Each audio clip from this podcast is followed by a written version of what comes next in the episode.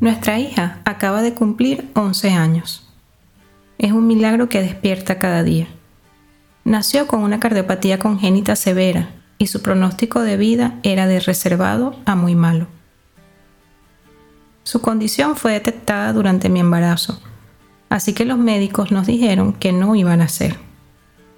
Luego que nació pensaron que solo viviría algunos días.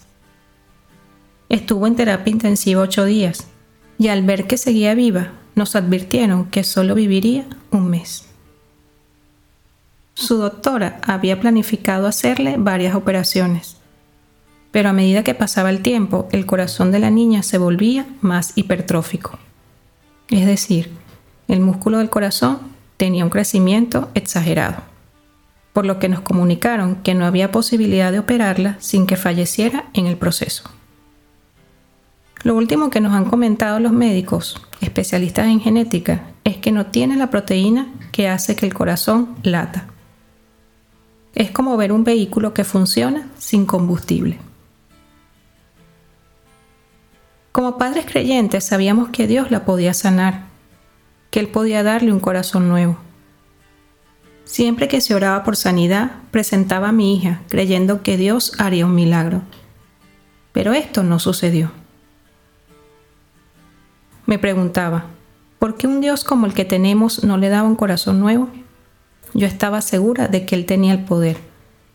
Pero, ¿por qué no lo hacía? Al parecer, mi sentimiento no era tan lejano al del apóstol Pablo, quien pidió al Señor tres veces que le quitara un aguijón, a lo cual el Señor le respondió, Bástate mi gracia, porque mi poder se perfecciona en la debilidad. Segunda de Corintios 12:9. En el momento de la espera, la gracia de Dios es suficiente. Y si pasa o no pasa el milagro que necesito en el momento en que creo que lo necesito, no debo olvidar que la gracia del Señor me bastará. Su poder se ha perfeccionado en la debilidad de nuestra hija, ya que ella vive cada día con un corazón que según la ciencia ni siquiera debería latir, pero así lo hace porque Dios lo permite. No es fácil que Dios nos diga que no, o que simplemente debemos esperar por lo que tanto anhelamos.